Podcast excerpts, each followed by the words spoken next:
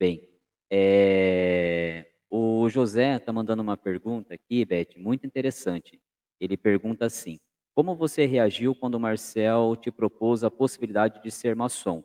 Acho que é um pouquinho do que você falou, mas mas, eh eh, fala qual qual foi o o o seu sentimento, meu anjo, quando quando então primeiro, né, quem entrou primeiro para a maçonaria foi o é assim, eh, para uma paramaçônica, né, foi o o nosso filho, o Marcel, mas quando então eu realmente falei: "Agora eu recebi o convite", como é que foi para você essa essa sensação?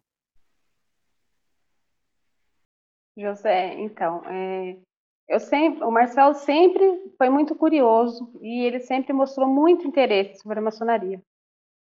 Então, assim, a partir do momento que ele falou para mim, né, que ele poderia ter uma possibilidade de entrar, né, eu não pensei 2 vezes.